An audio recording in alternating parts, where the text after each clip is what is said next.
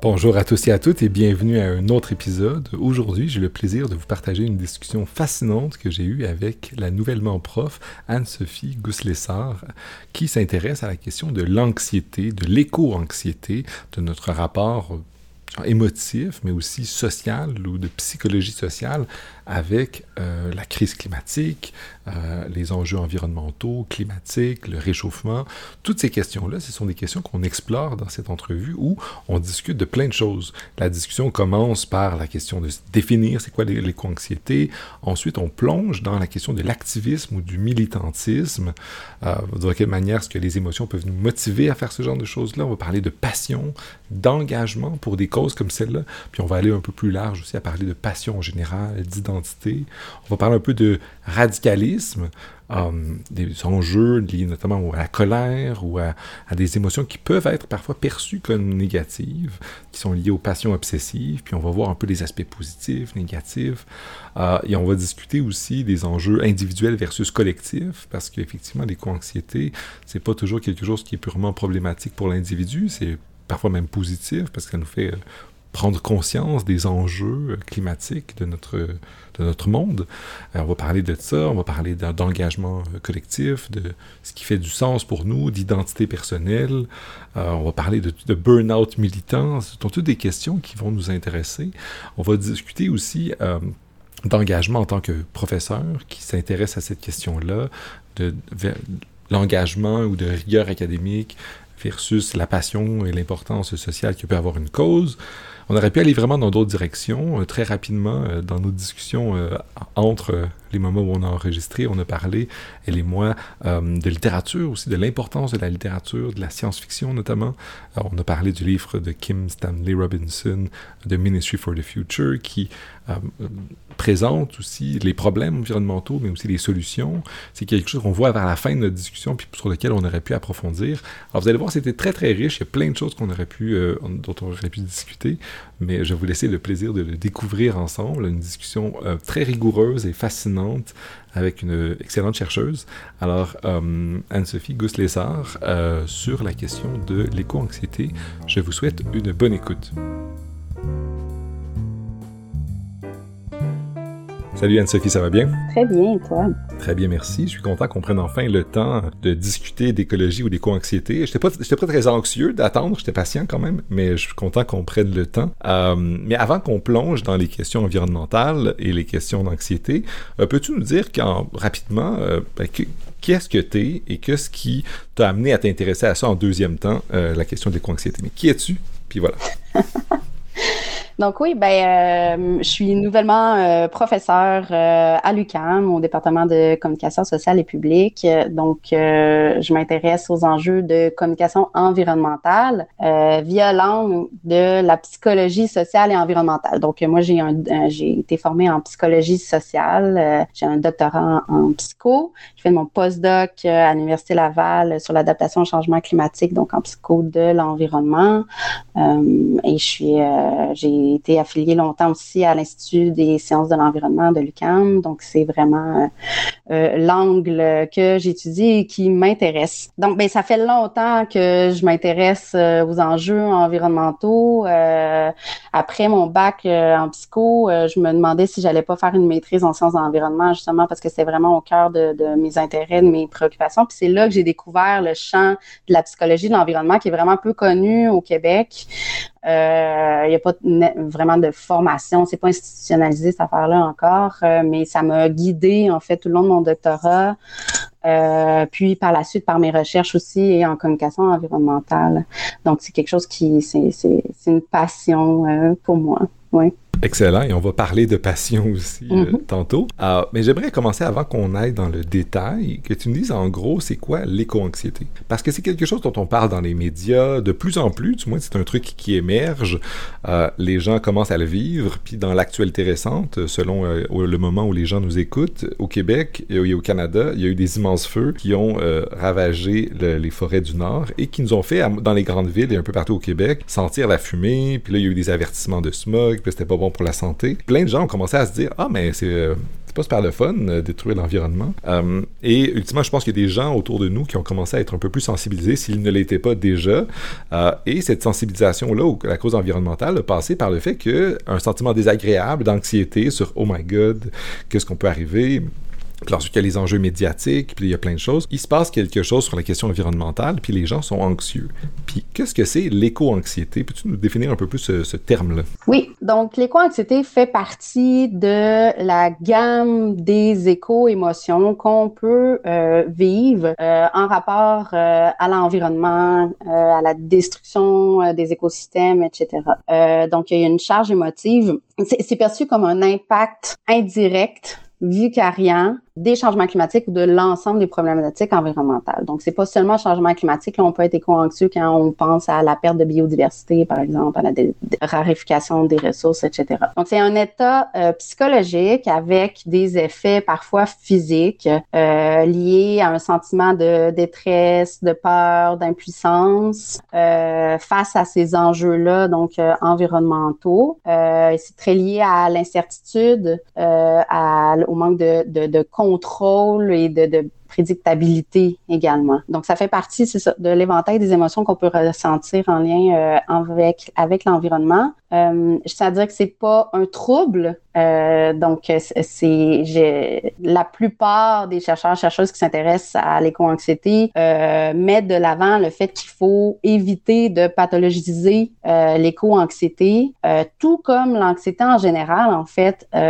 c'est normal de vivre. En fait, d'être éco-anxieux face à la situation actuelle, c'est euh, c'est plutôt lucide. euh, moi, je dis souvent, c'est ceux et celles qui qui sont pas du tout préoccupés, c'est eux autres qui me rendent éco-anxieuse. Euh, c'est eux autres, c'est ça, qui faudrait peut-être persuader, conscientiser et tout. Donc, la grande majorité des gens vivent ça de façon modérée. C'est pas un trouble, c'est ça peut l'être. Donc, ça peut devenir très envahissant, on peut devenir dysfonctionnel et là, euh, drapeau rouge, il faut voir euh, quelqu'un et tout euh, pour améliorer notre qualité de vie puis notre bien-être.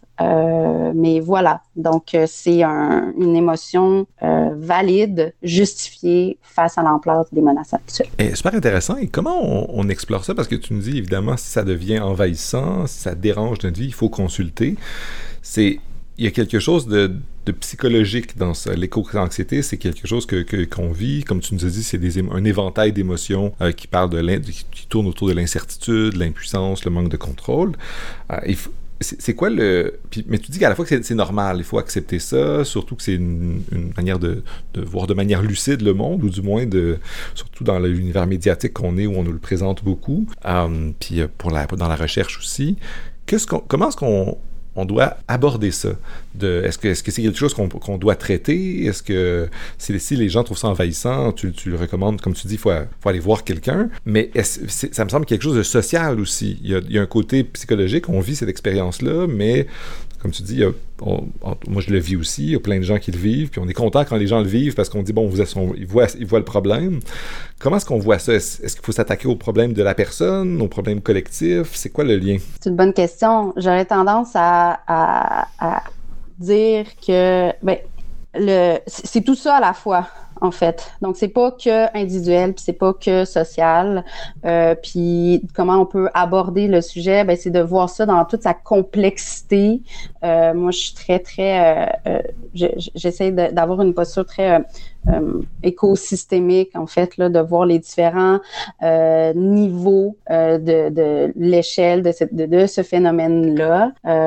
effectivement, c'est une émotion une gamme d'émotions aussi, là, si on, peut parler aussi de l'ensemble des éco-émotions, euh, qui sont vécues par des individus, donc c'est un état psychologique et tout, mais c'est fondamentalement ancré dans des enjeux sociaux, politiques. Euh, nos plus récentes recherches qu'on a faites euh, avec notre groupe de recherche, qui est le groupe interdisciplinaire de recherche sur l'éco-anxiété et l'engagement citoyen, que j'ai fondé avec euh, euh, ma collègue Maxime Boivin de l'INSPQ. Euh, donc, on a mené des focus group et on a vu vraiment l'aspect social de tout ça. Donc, c'est quand on regarde les autres aller, quand on sent que on y a une certaine culpabilité aussi, mais c'est ancré dans un collectif, en fait, dans notre notre idée de ensemble, il y a quelque chose qui fonctionne pas.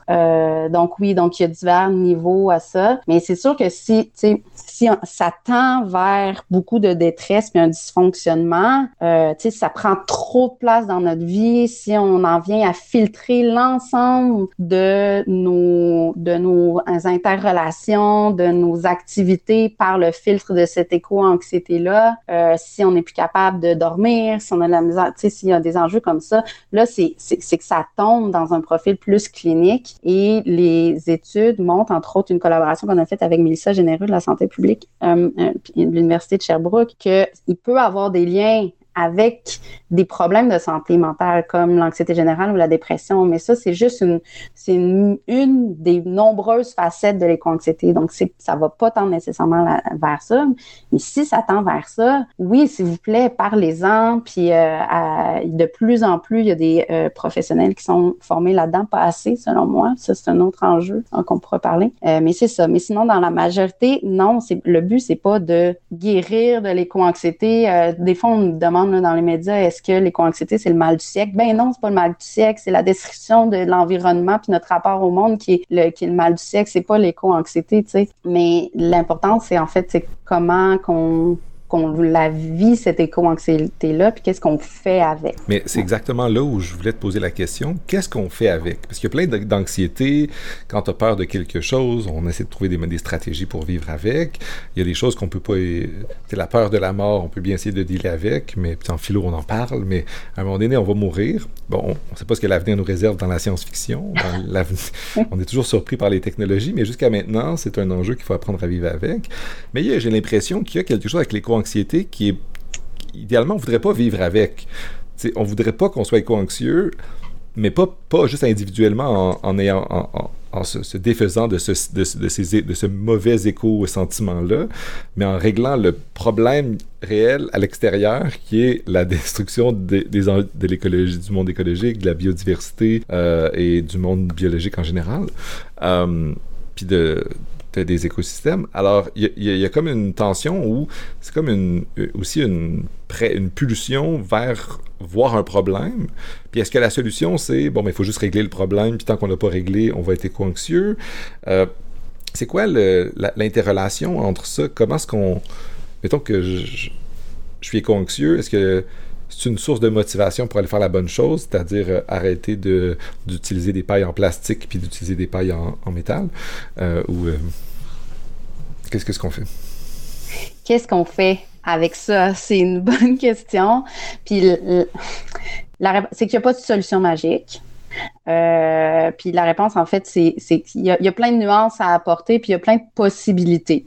Euh, puis il faut savoir, tu sais, notre éco-anxiété, est-ce que c'est une éco-anxiété diffuse, générale, euh, mais qui nous afflige pas là, au quotidien, ou est-ce qu'on vient, on en vient avec des vagues de panique ou qu'on a de la misère très, très, de façon très, très ponctuelle à euh, se concentrer au travail, etc. Ou bon, tu sais, ça, ça dépend comment qu'on la vit aussi à l'échelle temporelle. Puis, c'est c'est ça. Donc, euh, tu sais, clairement, si on a des états de panique ou des crises de, de larmes, etc., il y a des moyens, des stratégies de coping très, très euh, ciblées pour essayer de passer au travers cette crise momentanée-là. Ensuite, si on parle d'une inco-anxiété, bon, en général euh, et tout, ben c'est ça. Donc, il y a d'autres stratégies stratégies, mécanismes euh, qui sont euh, étudiés et qu'on étudie, nous, en ce moment aussi dans notre, dans notre groupe de recherche là, euh, là-dessus, donc des stratégies de coping individuel et collectif communautaire pour faire face à ça. puis il y a des stratégies qui sont ou des mécanismes qui sont plus ou moins adaptatifs, c'est-à-dire, tu devant face à de l'anxiété, ben il y en a qui vont euh, rentrer dans des mécanismes de déni, de banalisation, de dire euh, la science va nous sauver, c'est une espèce de pensée magique, etc. Donc il y en a qui rentrent dans des mécanismes comme ça. À court terme, pour la personne, c'est bien parce que ça diminue effectivement le sentiment anxieux, mais à long terme, ben, c'est que ça peut nuire aux gestes qu'il faudrait poser à la fois individuellement mais collectivement aussi pour régler les, les, solutions. Je me permets une question parce que je trouve ça super intéressant ce que tu dis. Moi aussi, euh, si je reformule un peu ce que tu dis, c'est que j'ai, mettons, face à l'éco-anxiété, il va y avoir plein de stratégies. Certains le dénient, certains espérer que magiquement Elon Musk vienne nous sauver. euh, je caricature, mais les, les, sciences et technologies. Puis euh, d'autres vont à l'inverse dire qu'il faut abandonner toutes les technologies puis aller vivre dans une petite communauté dans le fin fond du Québec, euh, dans une forêt qui, on l'espère, brûlera pas. Euh, et il y, a plein, mais parfois on pourrait avoir l'impression que c'est pas en étant guidé par l'éco-anxiété qu'on va faire la bonne chose, c'est en, étant guidé par la raison, on va faire de l'engagement citoyen, on va changer les politiques publiques, puis on va faire la bonne chose. C'est quoi l'interaction entre, genre, le, que, entre ces différentes stratégies-là, puis le, fait que ça pourrait être une motivation à faire la bonne chose, mais ça c'est peut-être pas la meilleure motivation parce que tu es super anxieux, tu peut-être pas toujours guidé par c'est mon réflexe de philosophe de vouloir qu'on soit guidé par la raison plus que par nos émotions. Mais qu'est-ce que tu en penses? Je te lance euh, ça comme ça. Ah, la raison. Ouais, ben on est pas mal moins rationnel qu'on essaie de se le faire croire. Hein? Je suis d'accord. Euh, bon, a ça. je, caricaturais un peu la perspective, là, mais pour euh, t'entendre. Oui, mais oui, ça peut être un moteur d'action l'éco-anxiété positif. On voit, ben, si je m'en tiens vraiment là, aux données euh, scientifique, qu'est-ce qu'on voit dans les recherches en ce moment? Premièrement, il y a peu d'études empiriques encore qui s'intéressent à l'éco-anxiété puis l'engagement. Il y a beaucoup de papiers théoriques. Euh, de plus en plus, on voit des études plus empiriques là, avec données bon, euh, qui sortent. Nous, on s'intéresse à ça aussi. ce qu'on peut voir, c'est en termes d'intensité, c'est que si on est si l'éco-anxiété est très, très faible ou absente, on a moins le goût de s'engager. Mais si elle est très, très forte aussi, ben là, c'est paralysant. Et donc, on a moins le goût de s'engager. Et donc, il y a comme un sweet spot au centre euh, qui pourrait faire en sorte que c'est une éco-anxiété qui est plutôt euh, euh, ben, adaptative, qui va nous donner le goût de, de s'informer, de s'engager, de faire des gestes soit individuels ou collectifs, etc. Ça, c'est en termes d'intensité. Moi, ce que j'aime bien, c'est des approches aussi plus euh, euh, où on regarde la qualité de l'éco-anxiété, c'est-à-dire que nous, on utilise par exemple une échelle avec quatre sous-dimensions de l'éco-anxiété, puis ce qu'on voit, c'est qu'il y a certaines sous-dimensions qui vont mener à un désir de s'engager, puis il y a d'autres formes, euh, facettes d'éco-anxiété que c'est le contraire, ils ils vont avoir tendance à moins vouloir s'engager puis euh, euh, se, retirer de tout ça. Donc, il y a à la fois l'intensité de l'éco-anxiété à regarder, mais aussi comment qu'on la vit. C'est quoi la facette de l'éco-anxiété? Est-ce que c'est plus au niveau des affects, plus une, éco-anxiété existentielle ou est-ce que ça a vraiment des effets sur euh, notre sommeil, etc. Bon, en tout cas, donc, il y a des, ou plus au niveau des conditions, est-ce qu'on est dans la rumination tout le temps et tout? Donc, c'est les deux côtés qu'il faut regarder. Donc, ça peut, on voit là dans les recherches qu'il y a vraiment les deux chemins. Une éco-anxiété qui est plus paralysante, puis une autre qui va vraiment mener à un désir de s'engager. Puis après, la question, moi, personnellement, qui m'intéresse, ben, c'est euh, quel engagement? Puis est-ce que l'engagement va aider à mieux vivre les anxiété. Elle, va pas guérir. Il y a des recherches qui, qui montrent, euh, dans le cas de contamination, euh, d'événements de contamination de, l'environnement, comme un peu la fonderie Horn et tout, là, on voit euh, souvent des mouvements grassroots communautaires là, qui vont face à, au manque d'informations, soit des, des, des, gouvernements ou des médias, des scientifiques, ben, ils vont se mettre ensemble pour essayer de chercher l'information puis de protéger la communauté sur la toxicité des sols, etc. Puis ça, on voit très bien que cet engagement-là, collectif, communautaire, euh, se mettre ensemble, va pas guérir de leur anxiété, de leur stress, mais vont faire en sorte que ça va donner un sens à cette émotion-là. Ça va leur permettre de, poursuivre, euh, de, d'avoir un espoir finalement dans l'avenir. Donc c'est un peu la même chose que moi je, postule aussi. Ce que je c'est que l'engagement ensemble, qu'on a du lien, pas seulement euh, recycler sa canette à la maison, mais quand on crée du lien euh, social, euh, ça devrait permettre en fait de mieux vivre cette éco-anxiété-là. C'est super intéressant. Juste petite pour les gens qui nous écoutent qui sont pas peut-être au, courant des nouvelles québécoises, la fonderie Horn, une fonderie au nord du Québec qui avait, elle fait scandale parce qu'elle avait des émissions de, de, produits toxiques dans l'environnement dans hyper élevées, vraiment plus que les, normes même que le, gouvernement demandait. Et là, ça a été un scandale. On a délocalisé des gens, etc. Ah, puis ultimement, ça a sans doute causé plein de d'éco-anxiété aux gens autour pour des raisons pratiques. effectivement, J'aimerais revenir sur cette question-là parce que d'un côté, il y a l'éco-anxiété, comme tu nous dis, qui dans un genre de, dans une certaine situation peut être une manière de, de, nous motiver à agir, surtout dans les enjeux de qualité, comme tu nous as dit. Euh, tu as aussi dans tes études, euh, dans tes recherches, euh, exploré la question de la passion. Qu'est-ce qui motive, qu'est-ce qui, est-ce que des gens passionnés font quand ils s'engagent pour une cause, notamment euh, l'environnement, l'écologie, etc. Euh, est-ce que, est-ce un, premièrement, est-ce qu'il y a un lien entre la question de l'éco-anxiété et de la passion? Parce que je peux imaginer qu'il y a des gens qui sont juste passionnés par l'environnement, pas particulièrement parce qu'ils sont éco-anxieux. Euh, peut-être que les deux vont ensemble parce que si tu t'intéresses à l'environnement, il y a des bonnes chances que tu sois contaminé puis que tu deviennes éco-anxieux parce que tu découvres comment ça, comment ça se passe. Puis est-ce que ça, c'est pas peut-être une meilleure manière de, se motiver à l'environnement, de se motiver à, l'engagement militant, euh, puis pour transformer les choses, pour euh, régler ou du moins s'attaquer au problème. Oui, ben, ben c'est des bonnes réflexions. Il faut dire que l'éco-anxiété, c'est pas la seule porte d'entrée pour s'engager en environnement. Puis des fois, on peut être préoccupé sans avoir cette facette-là un petit peu plus anxieuse ou de détresse, euh, etc.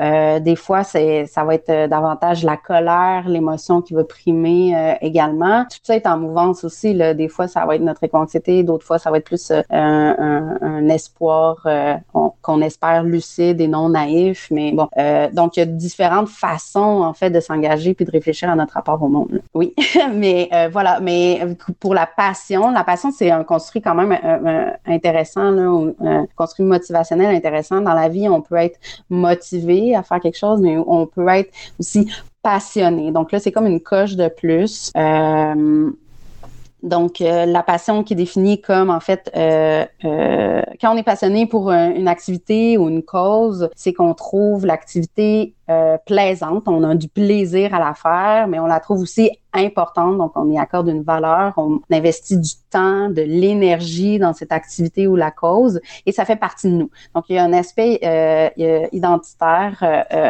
euh, très important. Donc, la passion est intégrée dans notre identité. On se définit via notre passion. Euh, euh a fait partie euh, de nous. Donc, il y en a qui sont donc passionnés par la cause environnementale et qui ont qui ressentent vraiment un grand lien, une connexion euh, avec l'environnement, qui s'identifie, qui pense qu'il fait partie en fait de cet environnement-là.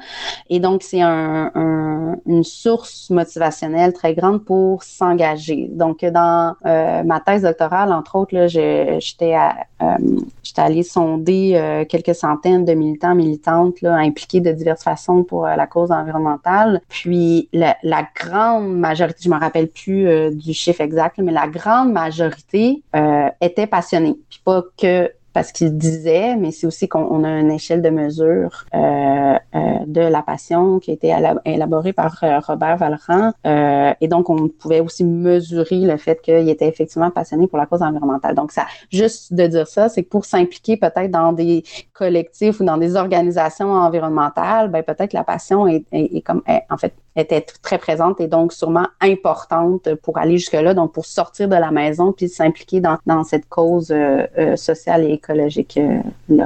Super intéressant parce que je, je pense que l'approche par la passion porte fruit parce que d'un côté, j'ai l'impression que bien la passion, c'est quelque chose d'une bonne source de motivation, mais souvent quand j'entends passion, c'est côtoyé plein de gens passionnés pour de belles causes, mais j'ai côtoyé des gens aussi qui, pour qui la passion, c'était pas quelque chose de super beau, c'était assez obsessif, c'était problématique. Parfois même, ça m'a donné personnellement l'envie de pas trop me définir comme étant quelqu'un de passionné, parce que quand mhm. je voyais des gens dont la passion était euh, problématique, ou du moins de ma perspective un peu trop intense. Je me disais, ben non, moi, je suis pas comme ça. Moi, j'aime des trucs, j'apprécie plein d'activités, euh, des jeux, la lecture, la philo. Je pense qu'il y a plein de choses qui me passionnent dans les termes positifs que tu l'as présenté, mais ça peut être aussi quelque chose de problématique, ou du moins amener des comportements problématiques, euh, asociaux, conflictuels. Parce que quand quelqu'un aime vraiment quelque chose, puis l'Internet et les débats dans les, dans les forums de gens motivés, passionnés par plein de trucs très niches, euh, c'est pas toujours les endroits les plus sains euh, où il y a les conflits les plus productifs, du moins. Est-ce que c'est un peu la même chose qui se passe dans les enjeux environnementaux? Qu'est-ce que tu peux nous dire là-dessus? Oui, depuis qu'on parle de si on retourne là, dans les euh, euh, philosophes anciens aussi, tout, cette dualité-là de la passion est présente depuis longtemps dans les écrits. Euh, et c'est assez récemment, donc au début des années 2000, avec le modèle dualiste de la passion, qu'on s'est intéressé davantage de façon empirique peut-être. mais ça fait longtemps qu'on s'intéresse à ça et qu'il y a comme cette dualité-là, justement, est-ce que la passion est bonne? Est-ce qu'on peut la contrôler ou rester en contrôle de, ou est-ce qu'il y a une perte de contrôle, est-ce qu'on est complètement euh, asservi par euh, nos passions puis que ça amène des conséquences négatives? Euh, le modèle dualiste de la passion permet de, de, de, de des liens en fait avec, de réconcilier peut-être ces deux facettes-là en postulant l'existence de deux types de passions, donc une passion harmonieuse et une passion qui serait plus obsessive. Donc, euh, la façon qu'on développe ces passions-là euh, est différente, vient d'une internalisation soit contrôlée ou plus flexible de l'activité. Puis l'environnement social, les autres, les mentors, c'est vraiment important dans le développement d'un type de passion ou de l'autre. Et ça amène des conséquences différentes, justement, selon le type de passion, soit sur les cognitions, les pensées, comment on réfléchit, la rumination, etc., soit sur le type d'engagement, soit sur les affects, donc les émotions ressenties, les, nos relations interpersonnelles aussi, puis le bien-être euh, euh, psychologique euh, en général. donc, c'est pas seulement finalement, si on parle d'implication dans une cause, donc la cause environnementale, c'est pas seulement le fait de s'engager ou d'être passionné ou non, mais c'est aussi ben, quel type, comment, c'est quoi la qualité de cette de, du type euh, d'engagement qui peut avoir des conséquences à la fois sur le mouvement en tant que tel, la cause, mais aussi personnel. Euh, voilà. Donc, euh, puis, donc, pour faire un lien avec l'éco-anxiété, en fait, mais ça, ça reste à découvrir. Donc, c'est un des sujets de notre prochaine étude qu'on va lancer cet automne, d'ailleurs. donc, de voir comment c'est quoi le lien entre le, vécu d'éco-anxiété puis toutes les facettes qu'on connaît et le fait d'être passionné soit de façon harmonieuse ou obsessive.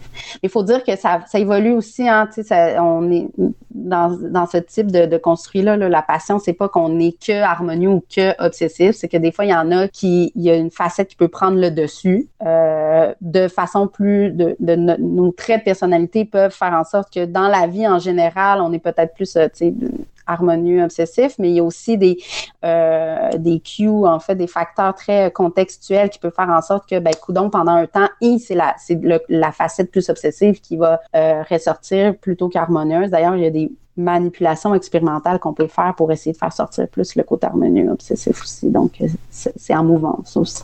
Puis j'imagine que c'est lié à des dynamiques sociales aussi, parce que quand tu tu t'engages dans ta passion pour l'environnement, c'est une passion qui, contrairement peut-être à faire des sculptures en, en petits bouts de bois, ben, c'est un truc très social euh, que tu fais avec d'autres personnes, dans des mouvements sociaux, dans des activités. Tu veux changer une politique publique, tu veux bloquer euh, un pipeline, ou du moins tu veux construire un jardin communautaire. C'est souvent des choses, des trucs euh, sociaux, et les passions obsessives peuvent entrer, en conflit avec d'autres personnes dans ces milieux sociaux-là où il y a des gens qui peuvent être tous passionnés pour la même cause, mais de passionnés de manière différente dans le modèle à, deux faces que tu viens de nous présenter. comment est-ce que ça s'est apparu dans tes recherches, cet aspect-là, lié à l'activisme notamment pour la cause environnementale? Oui, ben, ce qu'on voit, entre autres, c'est que la passion obsessive, euh, ben, les gens où les militants militantes qui rapportaient vivre plus de patients obsessifs disaient aussi qu'ils vivaient plus d'émotions euh, fortes, voire inconfortables, comme la colère, l'hostilité, quand ils essayaient de sensibiliser les autres puis que ça marchait pas, ben que ça venait vraiment plus les chercher parce que c'est très très ancré dans l'identité et donc quand quelqu'un réagit pas de la façon qu'on s'attend dans le discours écolo et tout, ben c'est comme une attaque à, notre propre personne alors que cet effet-là pour les passionnés harmonieux, il n'est pas vraiment là, en fait. Il n'y a, pas un sentiment de protection de l'identité, là, euh, comme on peut le voir euh, ou le mesurer avec les gens qui vivent une plus grande passion obsessive. Alors, donc ça, ça amène plus de conflits euh, entre soi-même, entre les militants, mais aussi, en fait, à face euh, quand on essaye de sensibiliser, conscientiser les gens ou essayer d'amener euh, des changements, euh, plus de colère, plus de conflits. Ça peut aussi amener en fait une diminution de, du, du, bien-être psychologique en général, donc des relations moins harmonieuses, mais un sentiment un peu de vide, de ne pas trouver un sens à ce qu'on fait, à notre vie, une satisfaction de vie qui est, qui qui est moindre aussi. Euh, quand on, vit, surtout pendant long, plus longtemps, sur la facette plus obsessive, euh, par exemple. Donc oui, ça a des impacts dans son relation personnelle, effectivement. J'aimerais juste bien comprendre cet aspect-là, obsessif puis harmonieux. J'ai l'impression que est-ce que je me trompe en interprétant ça comme étant avoir une passion harmonieuse? C'est vraiment ce qui est mieux, puis c'est ce qu'on doit viser. Genre, c'est ce qu'on doit dire en disant, ben, ça, tu te sens pas attaqué dans ta personne, comme moi, je suis passionné par, Star Trek. Si les gens n'aiment pas Star Trek, ça me dérange pas du tout. C'est good for them. Euh, je fais des blagues avec ça dans mes cours, mais ça ne va pas empêcher de continuer à apprécier puis profiter de cet univers de science-fiction. Euh, tout en constatant que c'est pas populaire ou etc. Euh, mais il y a des gens qui se sentent attaqués. Est-ce que c'est noir ou blanc? On veut des, on veut une passion harmonieuse. Les passions obsessives, c'est mal. On doit éviter ça. C'est quelque chose qu'on doit rejeter. Ou est-ce que c'est plus nuancé que ça? Non, c'est plus nuancé que ça. Surtout que, justement, même à la base, on n'est pas que harmonieux ou que obsessif. Des fois, c'est la plupart du temps, c'est que c'est deux axes différents. Donc, on peut être les deux en même temps, mais il y en a une qui va prendre le dessus. Euh, de façon générale, on peut effectivement dire que le but, ça serait euh, de, développer euh, une passion soit harmonieuse. Il faut dire qu'on peut pas être euh, passionné par mille activités non plus. Hein. une passion, ça demande du temps, de l'énergie. Donc, des fois, on développe une, deux passions. Après, on peut aimer beaucoup d'autres choses, là, mais c'est peut-être pas une passion aussi. Mais oui, c'est ça. Donc, euh, même en éducation, euh, quand on essaie de sensibiliser et tout, puis qu'on voudrait, par exemple, que les ados, que les jeunes adultes à qui on enseigne développent une passion, ben on est, notre façon d'agir et d'enseigner peut influencer, voir s'ils vont développer une, face, une la facette un petit peu plus harmonieuse versus obsessive. Donc, le rôle euh, social dans le développement de la passion est des autres, le rôle des autres, en fait, est vraiment très, très important, soit des parents, des mentors, des profs, etc. donc, ça a été prouvé, euh, c'est ça. Donc, dans le domaine de l'éducation. Fait qu'en général, oui, on aimerait mieux une passion harmonieuse, mais des fois, ça peut être adaptatif de, de, de faire comme...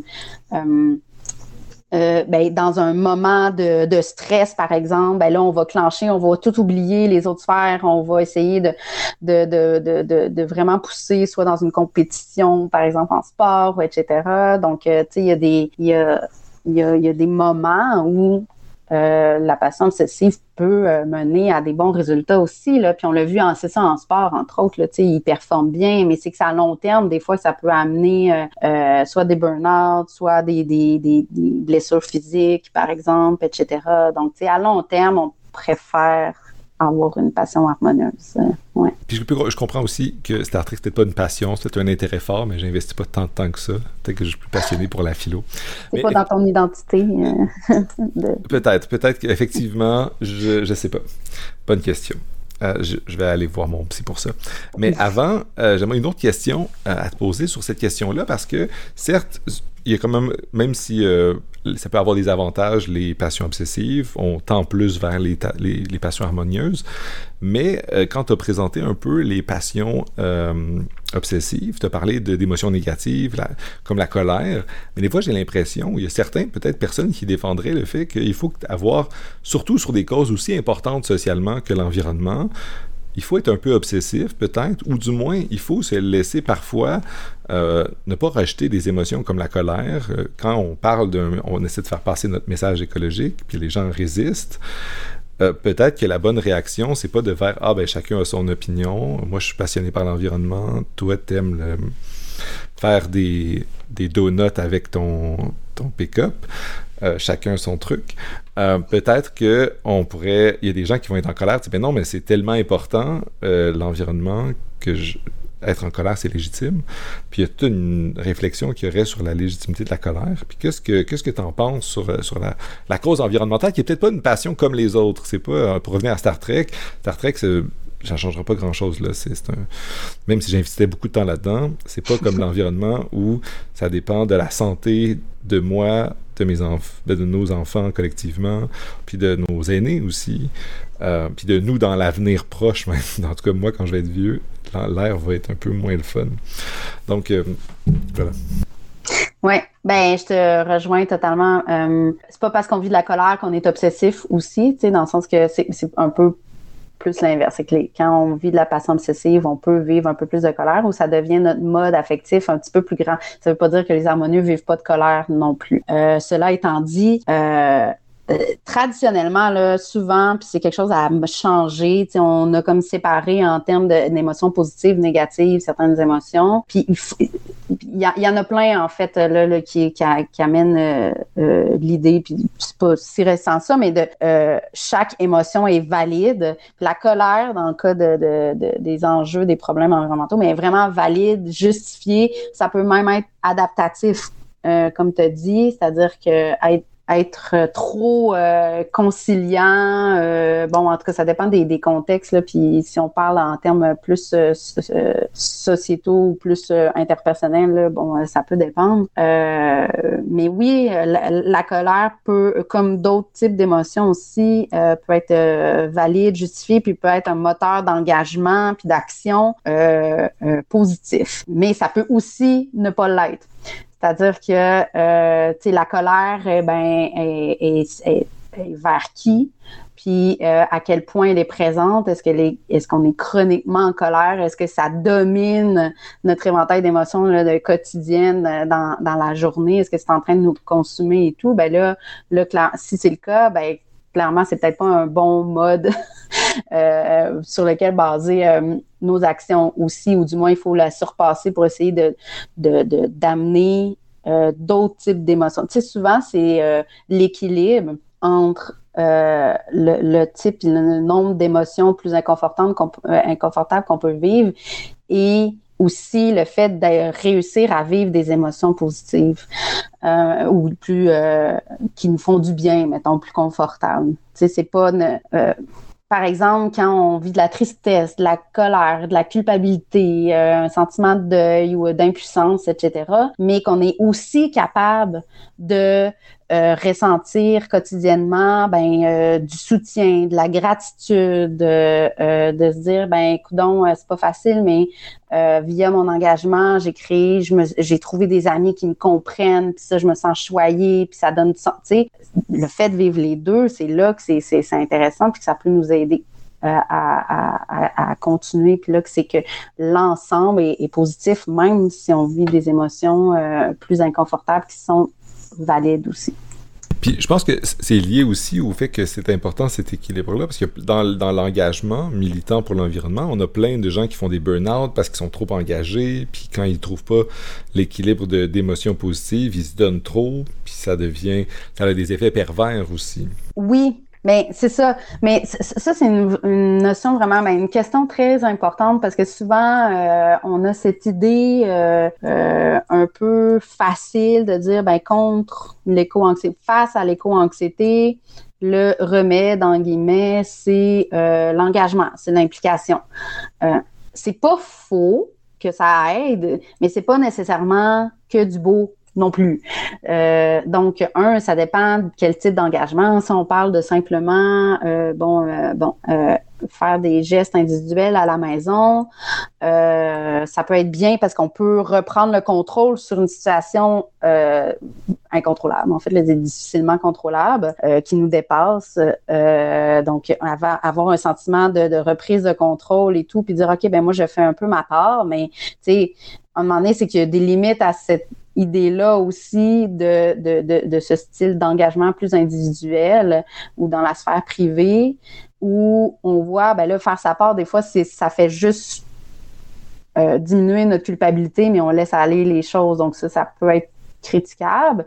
Et il y en a d'autres qui viennent dire, ben OK, moi je fais ma part à la maison, mais là, je vois des limites parce que je sais bien que c'est pas juste en recyclant ou en compostant que ça, va changer les choses. Et donc là, que comme ça devient une source d'anxiété, le fait de se constater que même notre implication individuelle est pas suffisante. Et donc là, l'idée, ça serait de s'engager, mais de façon euh, à créer des liens, des comités, s'engager, de participer aux conseils municipaux, euh, euh, faire de l'embellissement des terrains, réappropriation des terrains urbains ensemble par des comités justement, ou ou aller plus vers un, militantisme, bon, manif et autres. Là.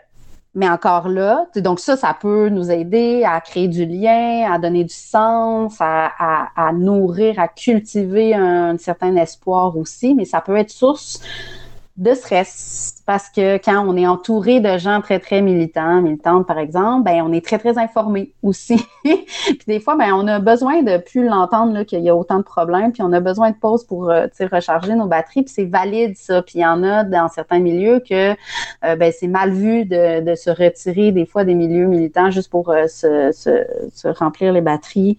Il y a des il y a des il y a des milieux militants qui sont toxique où euh, il y a comme une espèce de performance, une, injonction de performance euh, à, la militance euh, qui vient en sorte que les gens s'épuisent puis ils veulent ils tournent dos à la cause en fait. Ils disent ben non ben moi je c'est fini l'engagement puis je veux juste penser à autre chose puis, puis pas ça qu'on veut on voudrait le plus de monde qui qui qui, s'implique puis qui, qui agisse de différentes manières la diversité des tactiques hein, pour, euh, pour, essayer de changer les choses à différents euh, niveaux. Euh, donc faut soit bien choisir les milieux ou sinon reconnaître quand c'est toxique pour nous aussi, puis essayer de parler de la notion d'équilibre, finalement, d'essayer de garder cet équilibre-là entre notre désir de s'impliquer socialement pour cette cause-là et notre, l'importance et la nécessité de garder une santé mentale euh, à flot finalement là, qui qui va pas juste pour qu'on soit pas juste dans le mode survie, mais qu'on réussisse à s'épanouir malgré tout, puis à trouver du sens dans, dans nos actions. Donc les, ouais, cet équilibre, même dans le militantisme, est vraiment important.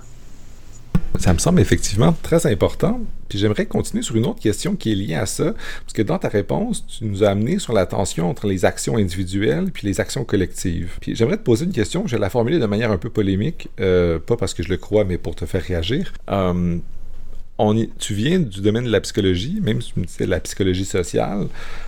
Mais la psychologie, c'est souvent vu comme une discipline euh, où on s'intéresse à la personne, à l'individu, à ses troubles, à, cette personne-là, à elle. Et dans notre discussion, a émergé quand même le fait que c'est les émotions de la personne, c'est ce qu'elle vit. On s'est intéressé beaucoup à la personne. Puis dans ta, ton dernier commentaire, euh, tu nous as parlé de l'action collective, s'engager euh, dans la ville, dans des organisations, etc., etc. Ah, puis les, les, difficultés que ça, qu'il peut y avoir à s'engager dans des groupes, ah, puis la pression sur pas prendre de pause, etc. Puis tout ce euh, qui, vient avec le militantisme. Comment est-ce qu'on balance cet aspect-là entre l'éco-anxiété, qui est un truc, un genre de difficulté personnelle avec ses émotions, les enjeux de la passion personnelle sur s'engager pour une chose de manière obsessive ou harmonieuse, versus le fait que l'environnement, c'est aussi un enjeu essentiellement social, puis il faut y répondre notamment par des politiques publiques euh, qui sont parfois complexes, genre bizarres, politiques, etc., mais fondamentalement collective, dont les euh, vraiment non, moins individuels qu'on pourrait l'imaginer. Euh, comment est-ce que tu balances ça avec la perspective de la psychologie euh, sociale que, dont, on, a parlé? Oui, c'est une bonne question. En fait, je je, je, parle souvent dans, dans, dans, mes cours, dans mes recherches aussi. Euh, donc, j'adopte une, une, une, posture éco-systémique ou, tu sais, bon, les modèles socio-écologiques où on prend en compte, mais, puis la psycho de l'environnement, c'est ça aussi, c'est qu'il faut prendre en compte les euh, divers niveaux euh, de l'être et de, la, de notre rapport au monde également et de, de notre rapport à nos rapports d'altérité aussi. Euh, donc, on est des êtres fondamentalement sociaux. Hein. En psychologie sociale, on définit l'individu par, euh, en considérant aussi euh, de façon nécessaire, en fait, euh, l'environnement social. Donc, c'est les liens sociaux. Même quand on est seul, on agit selon des normes sociales intériorisées, etc. Donc, il n'y a pas d'individu seul. donc, ça, c'est vraiment important de le comprendre. L'éco-anxiété, certes, les émotions, euh, les ressentis, euh, les manifestations sont vécues par l'individu, mais ça reste un phénomène social, voire politique également. Euh, C'est-à-dire que c'est vraiment ancré dans la perspective que collectivement, on a fait des erreurs, donc on est responsable de la situation, mais aussi qu'il y a un manque de euh, d'action politique. Donc, euh, ça, me, ça me fait penser à une grande euh, recherche faite par Caroline Hickman et ses collègues qui ont sondé des jeunes de 16 à 25 ans euh, dans 10 pays. C'est 10 000 jeunes dans 10 pays euh, sur leurs émotions, leurs préoccupations, mais aussi sur leur vision du futur, représentation du futur, puis leur vision du, des gouvernements aussi. Puis ce qu'ils se sont rendus compte, les résultats ont montré que qu'est-ce qui alimentait l'éco-anxiété, c'est pas seulement euh, bon les désastres qu'on voit, les catastrophes, euh, etc. Mais c'est aussi surtout la perception d'inaction des gouvernements, la, la, perception de trahison des générations euh, avant eux. Bon, c'est des 16 à 25 ans, hein, de, euh, de la, la, le sentiment d'abandon, etc. Donc c'est fondamentalement social. Puis la réponse à l'éco-anxiété, mais doit être sociale et politique aussi. Euh, et donc, quand je parle d'engagement, ben, ce qui m'intéresse particulièrement, c'est l'engagement dans la sphère publique, dans la sphère, euh, dans la comment on peut s'engager dans la cité. Hein, donc, euh, euh l'éco, on, on, sait, ça vient du terme oikos, hein, qui est notre maison de vie partagée. Donc, comment on s'engage ensemble dans cette euh, cité, euh, parce qu'on est pognés ensemble, on est fondamental, on est interdépendant des décisions, des, des, collectives qu'on prend. Euh, puis c'est d'ailleurs la source d'une des critiques aussi que, que je fais et d'autres avec des collègues aussi. Donc, critique pas donc, je, critique pas les gestes individuels, je pense qu'ils sont nécessaires et c'est important et je pense que ça peut amener de la cohérence dans nos actions quand on agit à, à, à l'échelle individuelle, à la maison, dans la sphère privée, euh, pour essayer de diminuer notre empreinte écologique, par exemple. Donc, c'est nécessaire, mais c'est pas suffisant. Et le discours des 20 dernières années, par exemple, euh, a été euh, très axé sur les éco-gestes à l'échelle individuelle, un recycle, puis tout va bien aller. Or, c'est un discours individualisant, extrêmement dépolitisant, et donc on en vient à oublier les causes systémiques et politiques de, pourquoi qu'on en est rendu là. Mais pourquoi on en est rendu là? C'est parce que l'ensemble de nos sociétés, du moins où le capitalisme est avancé, c'est que on détruit la, la, la nature euh, pour euh, créer des biens, des services et polluer finalement, et on arrive à terme des limites euh, planétaires. et donc, c'est donc le discours sur les petits gestes, on occulte un peu euh, toutes ces, notions de, complexité puis les enjeux politiques liés à ça. Donc, la, le sentiment d'éco-anxiété, je reviens à ça, peut être vécu par les individus de façon individuelle, mais c'est euh, les, causes et les réponses à ça doivent être collectives, sociales, etc. Donc ça, c'est important parce qu'on a, même dans les médias, dans les, on, parle d'éco-anxiété comme si c'était qu'une comme si c'était une pathologie finalement à guérir. Ça, il faut éviter de tomber dans cette euh, pente glissante-là. Ouais. Je trouve ça super intéressant. Puis effectivement, je pense que c'est pas un truc à guérir nécessairement. Puis évidemment, comme tu nous as dit, on a présenter souvent les solutions à l'éco-anxiété ou aux enjeux environnementaux par la, lunette des actions individuelles, des éco-gestes, genre euh, utilise ta paille en métal puis tu, tu vas sauver l'environnement puis tu vas être un héros. Euh, quand ultimement c'est des enjeux collectifs. Mais euh, puis je vais faire peut-être un, prendre la balle au bon et te ramener sur une autre. maintenant, tu es rendu prof en com, puis je vais pouvoir en profiter pour critiquer les journalistes. Il y a, peut-être aussi une cause à l'éco-anxiété qui est la manière dont les médias, où on communique les enjeux environnementaux puis les solutions à celles-ci. On présente dans les médias en disant telle personne a fait tel truc, euh, on a interdit les sacs en plastique, etc. On, puis on, présente souvent les catastrophes comme étant c'est la fin du monde, c'est la, plus chaude journée avant le lendemain, puis le lendemain c'est la plus chaude journée, puis là c'est la plus chaude journée. Puis ultimement, euh, la logique médiatique quand même nous amène à préférer les choses qui sont euh, explosives, sensationnalistes, etc. Puis ultimement, il y a des gens qui peuvent dire, mais c'est ça, qui peut empirer l'éco-anxiété, ou du moins on pourrait imaginer que c'est une, source, la manière dont on présente les médias, euh, ou les, enjeux environnementaux, dans les médias. Puis peut-être que si on le faisait autrement, si on faisait de la communication scientifique autrement, euh, si les journalistes interprétaient la, science autrement que par Oh my God, nous allons exploser, ou du moins Elon Musk va nous sauver parce qu'il a, créé un Hummer électrique.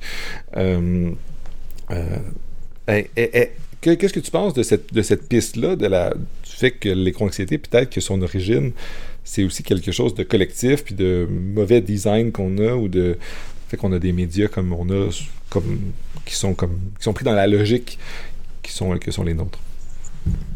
Bien, c'est un aspect euh, très important euh, euh, à considérer quand on étudie le phénomène d'éco-anxiété l'engagement. Il euh, faut savoir que l'éco-anxiété, là, en fait, c'est considéré comme un impact indirect et vicarien. Ça veut dire quoi, ça? Ça veut dire qu'on n'est pas obligé d'avoir vécu un événement météorologique extrême, une catastrophe, etc., euh, ou même de voir euh, dans notre quartier euh, des, des, des, variations, de, de, de, des changements vraiment visibles euh, pour vivre cet état de détresse-là ou de vivre de l'éco-anxiété. Hein. Donc, euh, c'est souvent, ça peut être donc médiatisé, euh, puis c'est beaucoup dans les, soit le discours social, à nos, nos, échanges sociaux, qu'est-ce qu'on en dit de, de, des problématiques environnementales, comment on échange avec nos amis, etc. Ça peut être via les cours qu'on a aussi qu'on suit à l'université, au cégep, au secondaire, comment que c'est présenté. Ça, c'est tout un autre pan aussi de, de mes recherches. Mais donc, l'éducation relative à l'environnement versus, c'est comme, donc, les effets euh, sur les émotions que ça peut euh, créer. Euh, et donc, une partie aussi très média. Euh, donc, de plus en plus, euh, bon, il y, a des, il y a des données là-dessus. C'est documenté que la façon qu'on va présenter, discuter des enjeux, bon, premièrement, on parle souvent que de changement climatique. Or, c'est euh, un des nombreux problèmes auxquels on fait face, puis on oublie de regarder. En fait, c'est plus la conséquence. Les changements climatiques, c'est la conséquence de notre mauvais rapport au monde. Puis bon, euh, déjà là, les médias devraient euh, tourner à 180 degrés euh, leur caméra pour parler des racines du problème davantage. Bon, donc ça c'est une première critique à faire. Après, eux autres, quand ils présentent l'information, ben ils pourraient davantage avoir cette, cette vision systémique là, puis faire des liens, puis d'avoir une réflexion un peu plus critique finalement sur euh, les enjeux.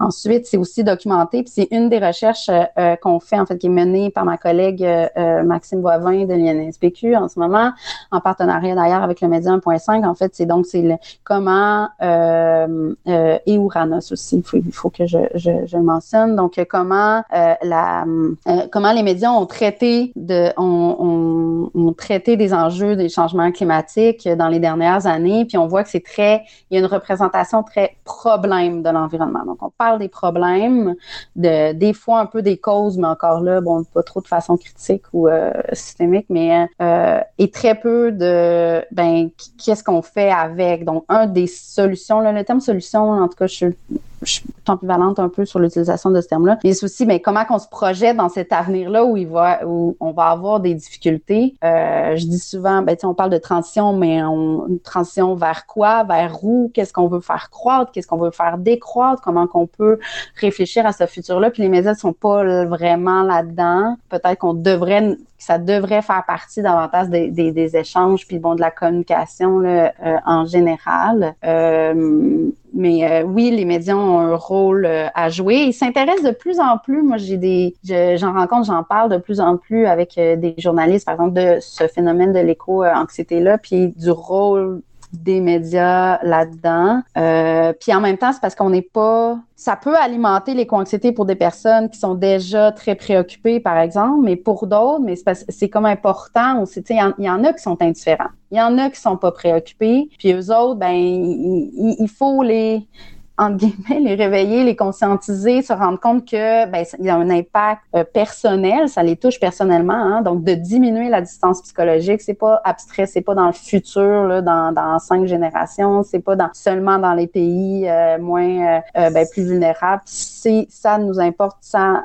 un impact déjà euh, ici. Donc, c'est ça. Donc, la population n'est pas homogène et donc euh, les messages, les communications ne devraient pas l'être non plus. J'aimerais peut-être terminer ce long échange qu'on a eu, c'est super intéressant, par une question un peu plus personnelle. Euh, sur. Parce que là, tu, présentes positivement un peu l'évolution que ça peut avoir sur les journalistes, la, la question de l'éco-anxiété, puis la manière dont on le traite. On essaie de j'espère que tu tu les influences pour qu'on parle moins en termes de problèmes, mais en termes de c'est quoi les causes profondes et versus et c'est quoi qu'on peut faire, peut-être pas en solution, mais c'est quoi les actions possibles, la diversité des, euh, des, des, choses qu'on pourrait faire pour que la situation soit plus positive, puis on améliore notre monde. Mais j'aimerais te poser la question, le sujet de l'éco-anxiété, de l'engagement pour l'environnement est un sujet qui soulève les passions, comme on a discuté. Et j'aimerais savoir comment toi, en tant que chercheuse, qui, euh, dans plein de projets, euh, qui tournent autour de, qui orbitent autour de ces sujets-là, euh, te positionne par rapport à ta propre passion pour ça. Je crois avoir compris ou senti dans notre échange que c'était une cause qui te tenait à cœur. et en même temps, bien, on présente souvent la position, la posture du chercheur ou de la chercheur qui doit euh, être neutre, disons, ne pas être trop passionné par le sujet pour pas que ça vienne teinter, du moins, pour pas qu'il fasse un genre de biais rétrospectif de, bien, j'essaie de prouver ce que je, je, crois déjà au lieu de voir ce que le monde puis les données me donnent pour que euh, je, l'aborde. Comment est-ce que tu te positionnes par rapport à un sujet qui peut facilement créer de l'anxiété individuellement, créer des réponses émotionnelles, comme tu l'as bien dit, euh, et qui souvent peut soulever des passions aussi euh, saine ou non, comme on l'a dit, pour euh, ce sujet-là. Comment est-ce que tu balances ça avec ton métier de chercheuse? Oui. Euh, ben, D'abord, je crois que cette position d'objectivité pure des scientifiques en général et tout, je, crois que ça n'existe pas en fait. Euh, là, c'est mon biais psy peut-être, mais on est des humains, euh, humaines avec euh, nos biais, nos présupposés, etc. on, a, on, a un vécu, on est dans un contexte social, on a des croyances, etc.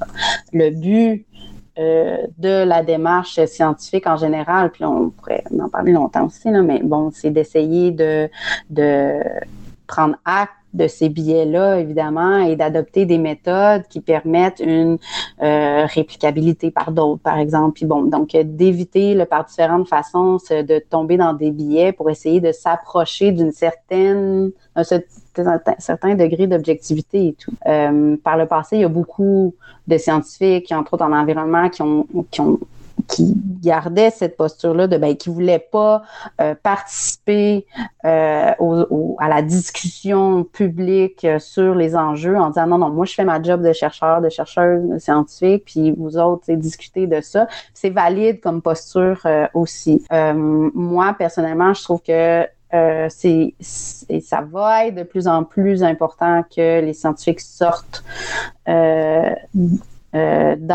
dans la sphère publique, en fait, sur la place publique pour parler, basé sur leur connaissance, sur la science, sur les faits, évidemment, mais je pense que ça, ça devient vraiment important. Moi, personnellement, étant donné que la question était plus aussi moi, je, oui, je, je suis passionnée, je vis de l'éco-anxiété aussi plus ou moins forte par moment, mais je suis extrêmement rigoureuse. La métaux dans mes recherches, puis je l'avais mentionné tantôt, mais comme euh, on pourrait demander à les étudiants et étudiantes des fois qui me trouvent un petit peu trop euh, rigoureuse et euh, rigide en fait là-dedans, mais c'est hyper important. Donc mes recherches, quand je fais mes recherches, c'est pas la passion, c'est pas Anne-Sophie la militante ou la passionnée qui est là, c'est Anne-Sophie la scientifique, la chercheuse, et je fais très attention pour ces le plus possible les deux. Ou quand je fais mes recherches, euh, c'est mes recherches. Euh, après, c'est au travers de ces démarches-là l'importance de, ben oui, j'ai mes propres biais, puis je dois faire attention euh, et je dois séparer. Puis des fois, je me trompe, puis des fois, je me fais dire aussi, en fait, tu sais, dans mes recherches, c'est ça, on, on, on, part tous et toutes de façon différente. Puis il y a de plus en plus d'écrits sur l'éco-anxiété, par exemple, qui viennent dire, attends un peu, là, comme l'éco-anxiété, c'est une affaire, un sentiment de, de, de, blanc privilégié. il y a des communautés ou les communautés racisées, puis tout à nous, on vit avec coper là avec des enjeux sociaux, on le vit depuis longtemps, puis on a trouvé des trucs euh, à nous, puis là, maintenant, les... puis je suis vraiment sensible à ça, puis quand ça fait quelques années déjà là, que j'ai tombé sur cette littérature-là, je suis comme wow, ok, ben moi j'aime ça être, euh, c'est ça, un peu euh, shaké dans, dans mes certitudes, puis je pense que ça fait partie de la démarche des scientifiques aussi.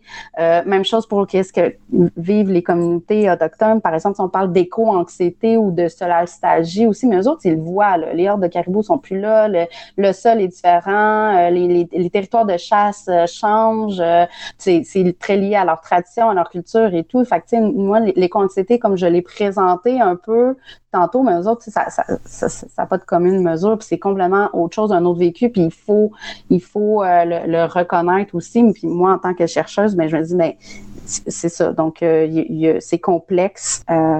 Mais donc, euh, je, je pense que c'est important en tant que chercheuse, que scientifique, de prendre parole tout en faisant attention à, euh, à ses propres biais, puis à essayer d'ancrer du moins la prise de parole dans des faits scientifiques euh, importants. Je pense que c'est un bon exercice d'équilibre que tu présentes, puis je pense que tu le fais très bien. Dans l'échange, je pense même euh, que les auditrices et auditeurs l'ont compris, euh, la rigueur, elle était là.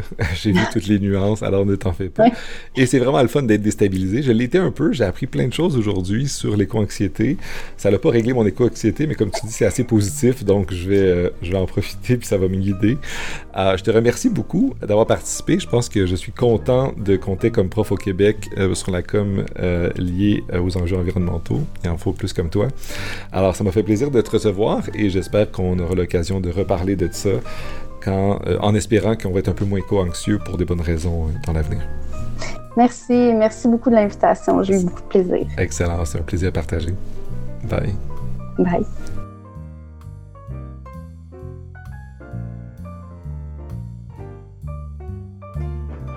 Cet épisode est fait en collaboration avec la Société de philosophie du Québec et les généreux donateurs et donatrices qui veulent bien soutenir le projet. Merci beaucoup encore à vous tous et toutes d'avoir confiance en ce projet et je vous souhaite une bonne fin de journée.